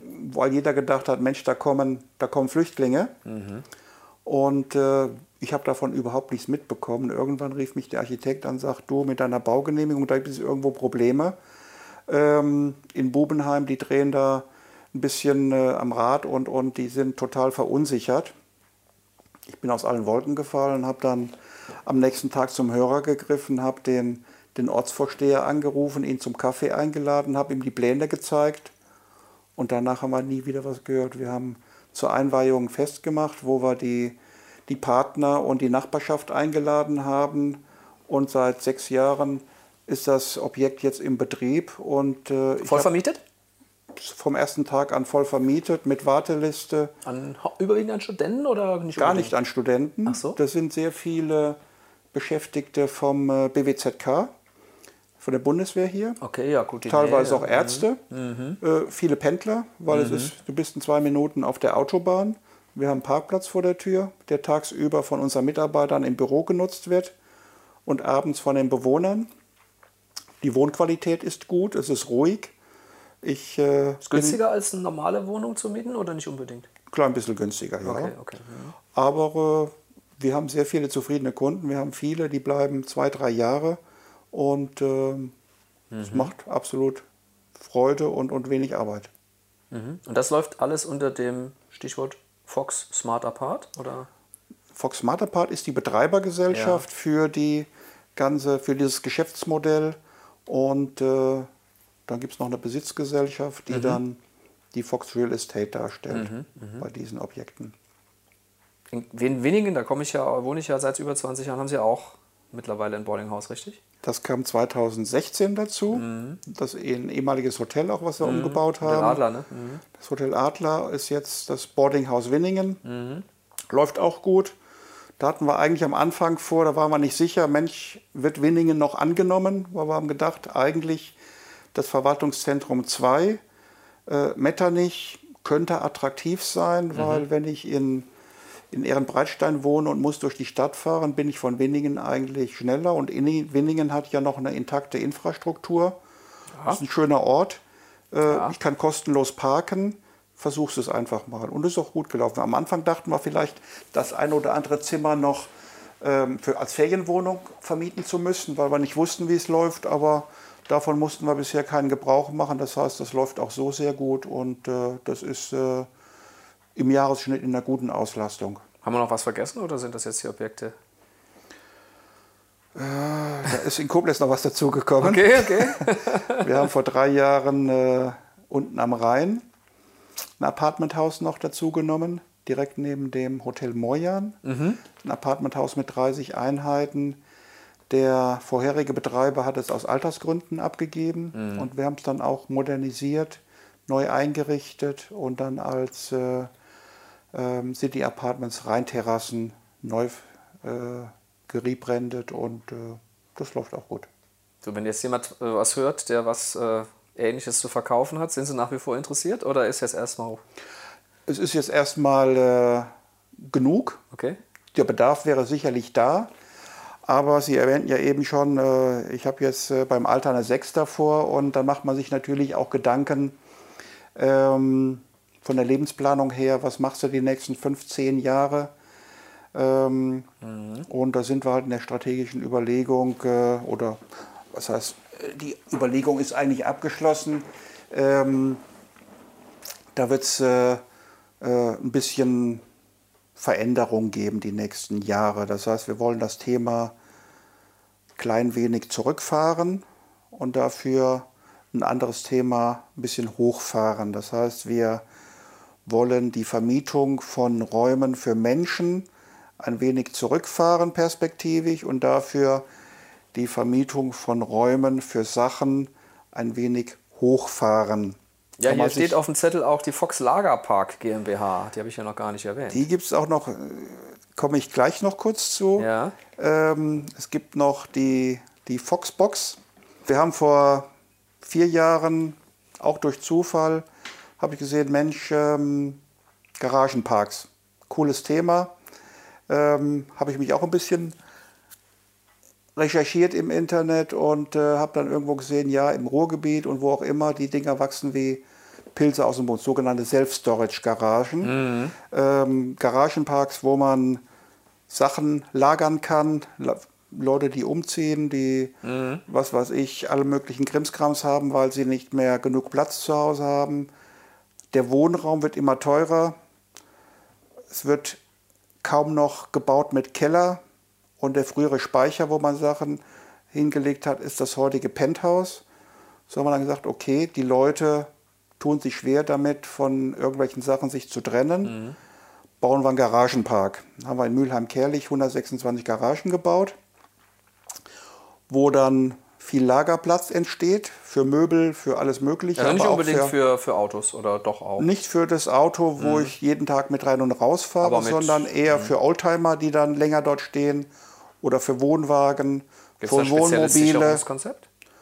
Der ist drumherum äh, geschlossen und der ein oder andere hat auch den teuren Oldtimer da drin, hat eine eigene Alarmanlage in, seiner, mhm. in seinem. Äh, aber die, die Boxen sehen von außen alle gleich aus und niemand weiß, was ist in welcher Box. Insofern hatten wir auch noch nie Probleme, okay. dass da jemand versucht hat, dort einzusteigen. Mhm.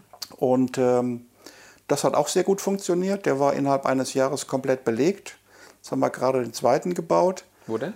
Der ist äh, an der A3 hinter dem Rastplatz Urbacher Wald in ah, okay. Dernbach mhm. entstanden, 73 Großgaragen.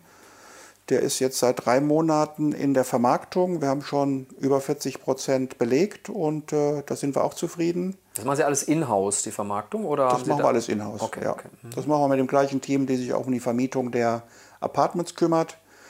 Da ähm, sind wir mit einem kleinen Team und äh, das funktioniert sehr gut. Ja, und dann kam die Fox Lagerpark dazu. Die Fox Lagerpark ist gegründet äh, und entstanden aus ähm, dem neuesten Projekt. Ich habe vor acht Monaten, zehn Monaten aus der Insolvenz eines Industriebetriebes ein großes Areal gekauft in Neuwied, die, das ehemalige Bösner Werk. Äh, eine, ein Unternehmen mit einer großen Tradition, 177 Jahre alt. Mhm spezialisiert auf Schrauben und Verbindungselemente für die Automobilindustrie. Die sind dann im letzten Jahr im Frühjahr in die Insolvenz gegangen. Der Insolvenzverwalter hat keinen neuen Betreiber mehr gefunden und hat dann ähm, das Unternehmen zerschlagen und äh, wir konnten dann die äh, bestehenden Immobilien und das Grundstück erwerben und sind jetzt dabei, dort ähm, eine Nachnutzung äh, zu planen, äh, eine, eine, eine, Entwicklung zu machen. Das sind rund 80.000 Quadratmeter in Niederbiber. Oh. Mhm. Und da haben wir, da haben wir ähm, einiges äh, vor, was wir daraus machen wollen. Und dort wird unter, un, unter anderem auch eine, ein Garagenpark, ein größerer Garagenpark mit, mit Lagerboxen entstehen aber es wird auch ein größerer Bereich sein, wo wir eine Wohnnutzung anstreben. Mhm. Das ist ein richtig großes Objekt dann, ne? Das ist ein richtig großes Objekt, aber das macht auch ganz viel Freude. Ist auch etwas, wo ich äh, sehr viel Respekt für habe vor der Aufgabe, weil auch das etwas ist, was ich bisher noch nicht machen konnte. Haben Sie denn die richtigen Partner dafür? Weil es ist ja wirklich ein großes Rad, das Sie jetzt drehen. Ne? Also wie, ich gehe davon aus, dass wir die richtigen Partner haben. Ich meine, auf der Architektenseite habe ich das bewährte Team von, von Jens Ternes und wir haben aber zusätzlich noch ein großes Stadtplanungsbüro ähm, ins Boot geholt, die mit solchen Themen tagtäglich zu tun haben und haben inzwischen dort auch äh, eine sehr gute Konzeption auf den Weg gebracht, was auch äh, in den Gesprächen mit dem Oberbürgermeister und der Stadt Neuwied schon, ähm, ich sag mal, ähm, auf Wohlwollen gestoßen mhm. ist. Aber es liegt noch eine Menge Neuwied, Arbeit vor uns. Neuwied äh, ja nicht gerade die bevorzugte Wohngegend ist, oder? Ja, das muss man sicherlich ein Stück weit differenzieren. Die, die Innenstadt Neuwied äh, ist da sicherlich nicht ganz so gefragt, aber einzelne Stadtteile, Heimbach-Weiß, Oberbiber, Niederbiber, äh, sind durchaus attraktiv und äh, wir sind in Niederbiber und dort äh, finde ich, ist eine, eine gute Infrastruktur. Dort mhm. ist eigentlich noch alles, was man so braucht. Ärzte, Apotheker, Banken, Einkaufsmöglichkeiten, ähm, Kita, Schule, Sportvereine. Ähm, also da mhm. ist die Gemeinschaft noch aktiv und äh, da wollen wir einfach versuchen, etwas zu entwickeln, was zu Niederbiber passt, was den Ortsteil ein Stück weit mitnimmt, äh, um dort auch äh, ein gewisses breites Konzept zu haben, was auch äh, dort passt und keine Monokultur entwickelt. Gab es da ähnliche Bedenken aus der Bevölkerung oder der Politik oder äh, wie jetzt damals hier bei dem äh, Containerprojekt oder nicht unbedingt? Also wir sind ja ein Stück weit dort noch am Anfang okay. und äh, das, was ich bisher an Feedback bekommen habe aus, aus Nachbarn, mit denen ich gesprochen habe und auch von Seiten der, der Stadt Neuwied, dort ist man froh, dass es eine, eine Nutzung gibt für, für das Gelände, dass dort was entstehen soll, was letztendlich auch äh, Neuwied belebt, was neue Einwohner bringt und was auch dort in, in die äh, Umgebung passt. Mhm. Mhm. Ähm, Sie haben zwei Töchter, ne? zwei Erwachsene. Die, ähm, sind die mit dem Unternehmen oder machen die ganz andere Dinge? Ich habe zwei Töchter, ja. Die, die große Tochter war im Unternehmen. Die lebt mittlerweile auch im Westerwald, hat drei Kinder. Mhm.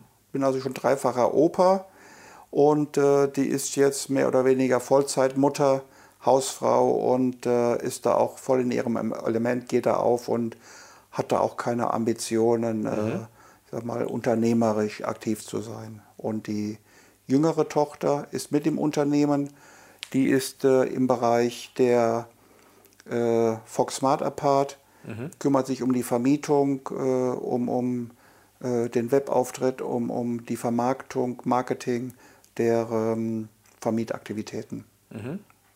Das heißt, Unternehmensnachfolge ist möglicherweise schon geplant oder nicht unbedingt? Das muss ich noch zeigen. Okay. Ich sag mal, sie äh, ist da durchaus schon interessiert, äh, aber wie das am Ende des Tages dann aussieht, das weiß man auch nicht. Sie hat auch sicherlich noch Pläne, irgendwo Familie mhm. zu gründen und mhm. äh, das wird sich zeigen.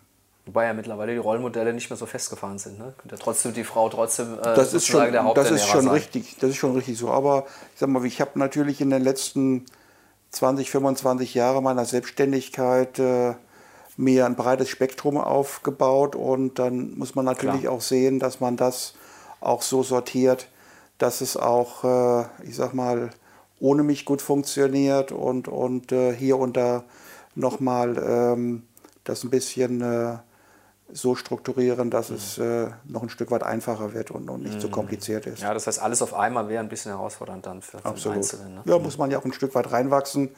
Das ging ja bei mir nicht anders. Ich äh, habe sowas ja auch nicht geplant, sowas ergibt sich ja irgendwo. Und, äh, aber ich, ich sage immer, geh mit offenen Augen durchs Leben und äh, du wirst dann irgendwo schon sehen, da gibt es eine Chance und die muss man dann auch ergreifen. Und mhm.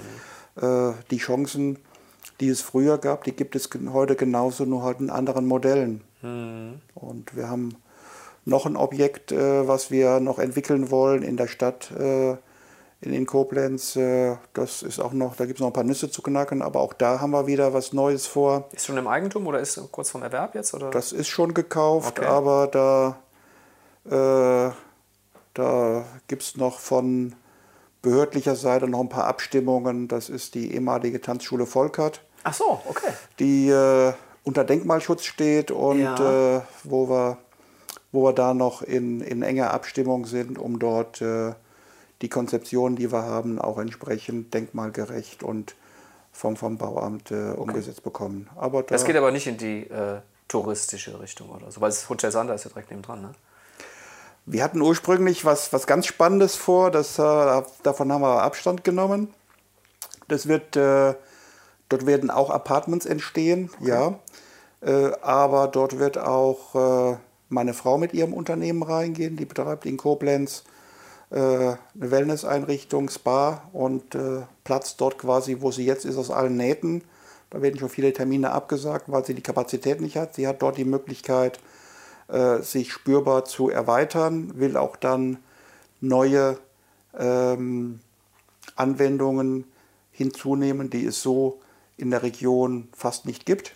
Ihre Frau können wir ruhig ja nennen, ne? kennen die meisten Koblenzer ja, ne? Champi, Ja, das ne? ist Champi Thai Wellness Spa und äh, auch eine Vollblutunternehmerin mit viel Leidenschaft ähm, und, und hat sich das auch in 18 Jahren alleine aufgebaut, kommt auch aus einfachen Verhältnissen, ähnlich wie ich. Und äh, ich muss sagen, da habe ich auch meine Hochachtung, was sie sich äh, da aufgebaut hat und was sie auch leistet und immer noch äh, ähm, schafft und, und tut.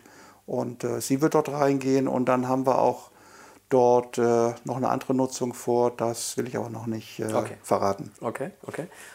Ähm, ja, auf Ihre Frau wollte ich sowieso noch mal eingehen, weil das ist ja doch äh, eine, eine äh, wie gesagt, bekannte, auch Koblenzer Unternehmerin, Mhm. kann man sagen mittlerweile. Wie lange sind Sie schon ein Paar oder auch verheiratet? Wir sind jetzt seit vier Jahren zusammen und seit zwei Jahren verheiratet und ähm, sind vor vier Jahren äh, in der Türkei zusammengekommen. Tatsächlich, nicht in Koblenz kennengelernt? Doch, wir kannten uns schon, aber dadurch, dass wir beide beruflich stark äh, engagiert sind, hat man sich mal zum Abendessen getroffen, aber man lernt ja einen Menschen nicht kennen, ähm, indem man mal miteinander zu Abend isst und ein bisschen Smalltalk macht, sondern wir haben einfach mal gesagt, Mensch, wir nehmen uns mal zwei, drei Tage Zeit, fliegen irgendwo hin, du gehst aus deinem Geschäft raus, ich gehe aus meinem Geschäft raus und wir haben dann zwei Tage im Prinzip äh, von morgens bis abends nur geredet, um uns wirklich auch kennenzulernen. Was bist du für ein Mensch? Und äh, weil wir letztendlich ja auch nicht aus der ersten Beziehung kommen, sondern äh, ja auch schon eine gewisse Lebenserfahrung haben. Und bevor man sich dann bindet oder bevor man eine Beziehung eingeht, dann äh, macht man sowas ja auch nicht aus einer Laune heraus oder blauäugig, sondern wir haben dann ganz bewusst äh, uns die Zeit genommen, um wirklich uns kennenzulernen. Was ist das für ein Mensch? Was hat man für einen Werdegang? Was hat man für Ziele? Äh, was ist die Lebensplanung, bevor dann letztendlich, äh, bevor wir dann beide gesagt haben, okay, das passt, wir probieren es mal. Und so Das heißt, Sie waren sich vorher sympathisch, vielleicht auch so ein bisschen verliebt ineinander. Sie haben das dann geschäftsmäßig aufgezogen. Ja, ich glaube, ich sag mal, ich, äh, ich habe mich dann im Laufe der Zeit, wo wir äh, dann mal öfters uns gesehen haben, habe ich mich in sie verliebt und ähm, sie war eigentlich da noch gar nicht so weit. Und irgendwann habe ich sie mal überzeugt, Mensch, komm, nimm dir mal die Zeit und äh, ja, so kam es dann. Dann habe ich sie am Ende des Tages dann vielleicht doch überzeugt. Okay, Und okay. Heute muss ich sagen, äh, passt Sie sind, das sind ein perfekt. bisschen älter als Sie, ne? oder? Wir haben schon einen gewissen Altersunterschied. Okay, okay. Ja. Da muss man dann schon ein bisschen mehr Überzeugungsarbeit leisten, vielleicht, oder? Ja, ich sag mal, das Alter war es noch nicht mal so, aber einfach so die, auch die, die Lebenseinstellung. Wo will ich hin? Und, und äh, ich meine, wenn man beide beruflich aktiv ist, muss der Partner ja auch Verständnis dafür haben. Wenn Ja, ich irgendwo einen 9-to-5-Job mache und habe dann ganz viel Freizeit und der Partner arbeitet bis abends 9 oder 10 Uhr, arbeitet am Samstag, macht am Sonntag vielleicht noch die Buchhaltung da hat ja nicht jeder Verständnis für. Und wenn ich dann äh, in einer Situation bin, wo, wo äh, ich sag mal, einer da schon am Anfang Bauchschmerzen hat, Klar. dann, dann taugt das nichts. Passt das nicht, Insofern, ist richtig. wenn dann beides selbstständig sind, hat man ja auch Verständnis dafür, dass man auch, ähm, wenn man selbstständig ist, oftmals eine extra Meile gehen muss, um, um letztendlich auch den Erfolg zu haben, den man sich vornimmt. Sie sind ja beide, glaube ich, aber ich glaube, Sie noch ein bisschen mehr als Ihre Frau äh, in den sozialen Medien aktiv auch. Ja? Ähm, ich sehe Sie immer auf Facebook regelmäßig. Ich meine, bei mir ist ja ähnlich, ne? Sie sehen mich Ja. auch ab und zu. und ähm, ich finde es äh, ganz lustig, weil ähm, Sie haben äh, beide so einen, einen wirklich lustigen Humor. Also äh, Ja, wir, wir, wir lachen gerne, wir nehmen uns beide nicht so ernst und, und ich finde das ist auch eine gute Lebenseinstellung. Ich meine, ob jemand beruflich erfolgreich ist oder nicht, spricht ja nichts über den Menschen aus. Ich sag mal, ähm, mir ist es wichtig immer, ich will, ich will mich nicht über irgendetwas ärgern oder aufregen, sondern dafür ist mir die Lebenszeit einfach zu kostbar und äh, ich will mich auch nicht verstellen müssen irgendwo, sondern ich bin so, wie ich bin, sowohl privat als auch geschäftlich. Und äh, ich sage immer, ich habe zwar ein Unternehmen, aber das, was die Mitarbeiter äh, machen, äh, die verstehen von ihrem Thema viel mehr als ich. Ich habe früher immer gesagt, wenn ich gefragt wurde, was machst du, als ich noch bei, bei Pep Express aktiv war, ich bin der Allround-Dilettant. ähm, äh, ich sag mal, ich habe nie vergessen, wo ich herkomme ich nehme mich selbst nicht so wichtig. Und das ist einfach von der Einstellung her, ähm, lebt man dann ruhiger und, und ich muss niemandem etwas beweisen. Und ähm, meiner Partnerin, meiner Frau gegenüber, der ist es ja auch egal, was ich, äh, ob ich geschäftlich erfolgreich bin, die will den Menschen Martin Fuchs mögen und lieben und, und äh, den kriegt sie dann auch. Und äh, der Mensch Martin Fuchs ist der gleiche, der wie der, der geschäftliche Martin Fuchs ist. Ja, ich fand es so lustig, muss ich, ich muss jetzt einfach erzählen. Zu ihrem 60. Geburtstag hat ihnen ihre Frau eine spezielle Torte geschenkt. Ne? Und, die, und die haben sie auch noch auf Facebook gepostet. Jetzt müssen Sie auch erklären, was die Torte da beinhaltet. Äh, ja, das, äh, jetzt wird es natürlich pikant. Gut, Sie haben es ja öffentlich gemacht. Also der, der, mein 60. Geburtstag, das war ja eh, eh etwas, wo ich äh, komplett äh, überrascht wurde. Äh, man macht sich natürlich im Vorfeld eine Menge Gedanken. Runder Geburtstag, feierste, Pandemie, ne? Hm. Pandemie, langfristig planen kannst du nicht. Auf der anderen Seite habe ich mir, haben wir im Vorfeld eigentlich auch gesagt, ja, eigentlich schön, andererseits aber auch nicht schön, wenn ich 50, 60, 70 Leute habe. Du machst eine große Feier, hast du erstens viel Arbeit damit und du hast überhaupt keine Zeit, dich wirklich mit den Menschen, mit den Gästen zu beschäftigen, weil du permanent irgendwo jedem Mal Tag sagen willst und am Ende des Tages sagst du, eigentlich hast du dich mit keinem unterhalten. Deswegen haben wir eher gesagt, wir feiern nicht groß. Wir machen lieber zwei, drei, vier, fünf kleinere äh, ähm, Einladungen, wo er sagt, lass uns mal einen Brunch machen oder wir gehen mal essen oder was auch immer. Weil dann hast du auch mehr Zeit, dich mit deinen Freunden zu beschäftigen und der Familie und dann dich wirklich auszutauschen. Und das war eigentlich so die, die Planung äh, für, für meinen Geburtstag. Und äh, ja, dann kam das ein bisschen anders. Dann, ähm, wir haben das in der Vergangenheit immer so gemacht, Geburtstag, der andere macht dem anderen eine Überraschung. Man verbringt den Tag gemeinsam und äh, so war das auch, als ich wach wurde und Geburtstag hatte. Und dann sagte sie, ja, du, wir machen was, aber ähm, wir müssen eine Viertelstunde fahren und äh, du darfst nicht wissen, wo es hingeht, hat mir die Augen verbunden. Dann ist sie gefahren, sagt so, wir müssen noch was abholen und dann durfte ich mit aussteigen und ähm, ich hatte null Plan, wo es hingeht. Dann nimmt sie mir die Binde ab und dann bin ich in einem Raum, wo mich 40 Augenpaare angucken. Hat sie irgendwo heimlich eine kleine Party für mich organisiert, ein Brunch. Ich war komplett überfordert, weil ich hatte null damit gerechnet, habe mich riesig gefreut, habe eine Viertelstunde gebraucht, um überhaupt mal zu realisieren, wo bin ich überhaupt. Ich wusste es nicht. Naja, und dann haben wir einen ganz tollen Tag gehabt und dann gab es dann eine schöne Torte, die sie hat anfertigen lassen. Die Torte ähm, ist in Form eines Bettes, wo ich in der Mitte liege und links und rechts eine hübsche Frau äh, in meinen Armen äh, und als Text dann In Your Dreams. Ich weiß nicht, wie sie auf diese Idee kam oder wie sie diese Träume äh, äh herausgefunden hat. Jedenfalls fand ich es lustig und habe überhaupt keinen Stress damit, sowas auch zu teilen. Ja, das finde ich schön, weil, weil äh, äh ich denke, der ein oder andere wird dann, wird dann schon denken, um Gottes Willen, aber warum auch nicht? Ne? Nee, wie ich schon sagte, äh, man darf sich selbst nicht immer so ernst nehmen. Und ähm, ich selbst äh, poste eigentlich gar nicht so viel, meistens nur irgendwelchen Blödsinn. Mhm. Äh, wenn wir, wir verbringen viel Zeit, äh, ich sag mal, im Ausland. Wir sind, wir nutzen die Zeit Kann auch viel zu reisen. Ne? Weil, genau. Mhm. Wir nutzen die Zeit viel zu reisen, weil wir auch sagen, okay, jetzt, wir können es uns zeitlich, mhm. wirtschaftlich leisten. Die Zeit nutzen wir auch. Ähm, ich bin Mensch, ich bin viel zu faul zu fotografieren. Ich kann es auch nicht gut. Äh, das macht meine Frau dann eher. Sie macht auch viele Fotos, postet auch viel. Am Anfang war mir es im Prinzip eigentlich ein bisschen egal. Mhm. Aber so im Nachhinein ist es eigentlich schön, wenn sie von jedem Urlaub was postet, weil es kommt ja irgendwann in ein, zwei Jahren als ja, ja. Erinnerung wieder und dann ist es im Prinzip das Fotobuch, was man mit Freunden teilt. Ja.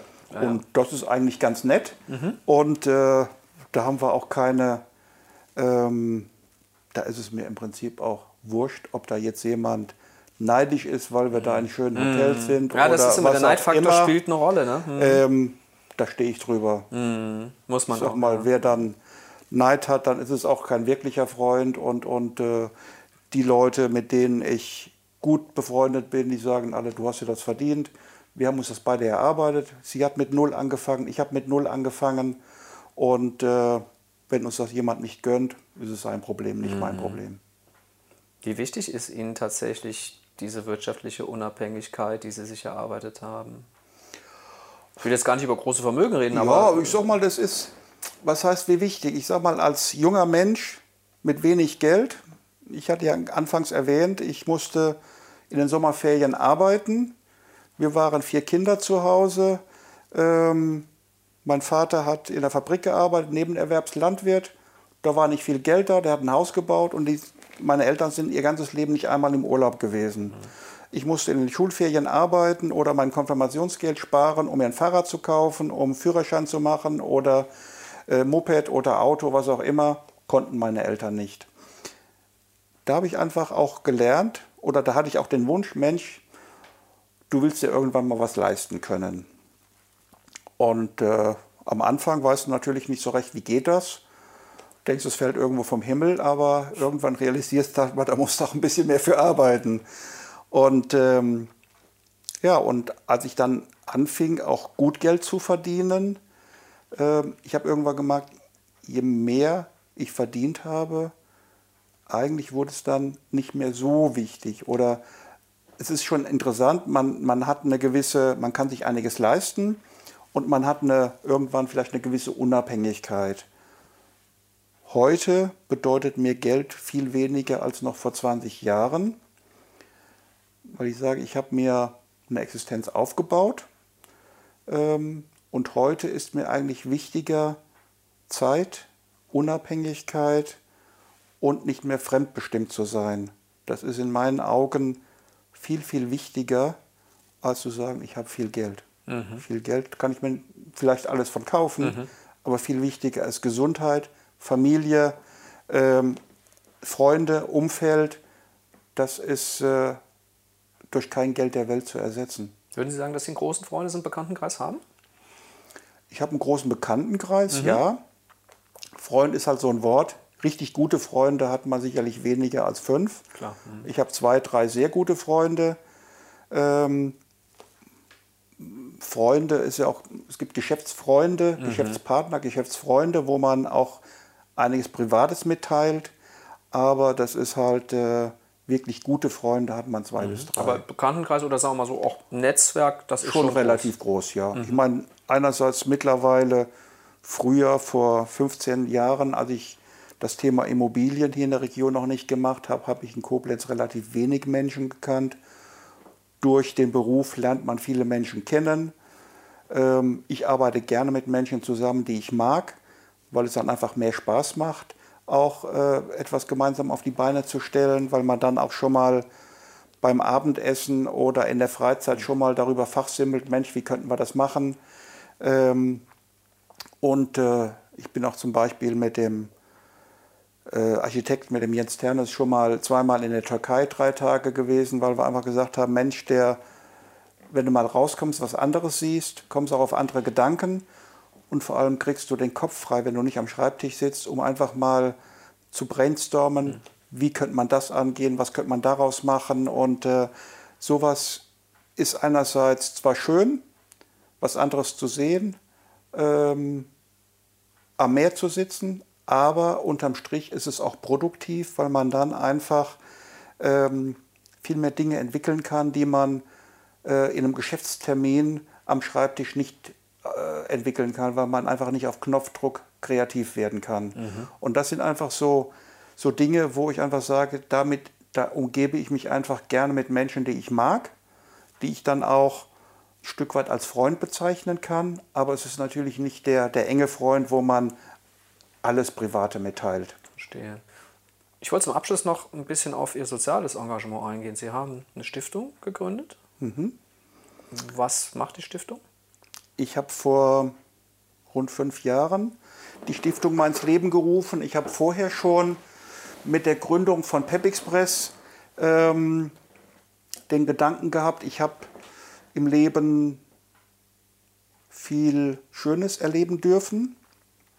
Ich habe aber auch im Leben viel äh, Leid gesehen und ähm, Sie erwähnen es eben, ich habe eine Frau aus Thailand. Ich kenne mich in Thailand relativ gut aus, war sehr häufig in Thailand. Ähm, meine erste Frau war auch aus Thailand. Ähm, ich habe ein Fable für, für südliche Afrika und habe äh, mit Beginn von Pep Express angefangen, auch äh, diese Destination ein Stück weit zu unterstützen. Das heißt, wir haben gesagt, okay, jeder, der bei uns eine Reise bucht, wir stellen in den Buchungsprozess einen Euro ein, den der Kunde spendet für soziale Zwecke. Er kann es aktiv wegklicken, was leider auch zu viele machen. Tatsächlich? Einen ja. Euro? Ja, leider. Es sind 30 bis 40 Prozent, die tatsächlich den Euro stehen lassen. Hat das, mich sehr überrascht. Das sagt viel aus. Ja. Und die Summe, die am Jahresende aus diesem Euro von den Kunden zusammenkommt, die gleiche Summe haben wir von Pep Express nochmal dazu getan und damit Kinderprojekte in Südafrika und in Thailand unterstützt. Das ist auch klar so kommuniziert, dass Sie das mit diesem Euro machen, ja. oder? Ja, ja. Das heißt genau. nicht, nicht, dass der Kunde vielleicht denkt, den will der Veranstalter nee, nee. mit nee, einnehmen. Nee, das ist auch werden wir sicherlich irgendwann in Zukunft vielleicht auf der Seite noch ein bisschen präsenter machen. Mhm. Ähm, und dann haben wir irgendwo gesagt, ich gründe eine Stiftung, eine Charity-Stiftung, um einfach da noch mehr machen zu können und noch gezielter äh, zu unterstützen und so die Summe von den Kunden und von Pep Express, die fließt jetzt in die Fox Foundation ein. Mhm. Und ähm, als eigene Stiftung hat man mehr Möglichkeit, auch noch ein bisschen Fundraising zu machen, noch ein bisschen ähm, Spendengelder zu akquirieren, um dann auch gezielter ähm, Organisationen unterstützen zu können. Und äh, wir haben von Anfang an Projekte in Thailand, in Südafrika unterstützt und auch mit Beginn der Stiftung Projekte in der Region mit unterstützt, weil wir auch jetzt in Koblenz aktiv sind, habe ich das ein Stück weit auch mit verbunden. Und ähm, wir haben in Südafrika ein Projekt äh, Home from Home, die wir seit vielen, vielen Jahren unterstützen. Das sind ähm, Waisenkinder, AIDS-Waisen oder auch sozial benachteiligte Kinder, die in ähm, Häusern wohnen, die von Home from Home zur Verfügung gestellt werden, wo in Anführungsstrichen so eine Mutter ist, die sich dann um sieben bis acht Kinder kümmert, die einen geregelten, strukturierten Tagesablauf bekommen, die zu essen bekommen, die zur Schule gehen und, und, und, äh, damit sie später im Leben eine berufliche Perspektive erlangen können. Das gleiche haben wir in Thailand und in Koblenz haben wir gezielt oder in der Region äh, wechselnde Projekte unterstützt, sei es die Tafel, sei es schon mal Klinik-Clowns, sei es ähm, die Lebenshilfe, jetzt in diesem Jahr auch äh, der bunte Kreis für traumatisierte Kinder von der Flutkatastrophe und, und, und. Das heißt, da haben wir ähm, im äh, Kuratorium äh, immer verschiedene Projekte, die wir dann auswählen und äh, so äh, unterstützen wir halt dann auch gerne die Projekte in der Region, die vielleicht nicht ganz so im Fokus der Öffentlichkeit mhm. stehen, die sowieso schon genug Geld kriegen, sondern die, die vielleicht ein bisschen äh, äh, nicht so im Rampenlicht stehen, die aber trotzdem gute Arbeit leisten und die auch ein bisschen, bisschen Unterstützung brauchen. Ja, der Bunte Kreis ist ein tolles Projekt, die habe ich auch schon gerne und häufig mhm. unterstützt. Inka Ort. Ne? Genau, mhm. genau. Herr Fuchs, ein Riesenbogen, ein tolles unternehmerisches Leben, sage ich mal, und äh, was Sie aufgebaut haben, schafft, verschafft mir Respekt, muss ich wirklich sagen. Ähm, ich habe Sie als sehr angenehmen Gesprächspartner jetzt kennengelernt und danke Ihnen für Ihre Zeit und dass Sie so offen mit uns gesprochen haben. Sehr gerne. Vielen Dank.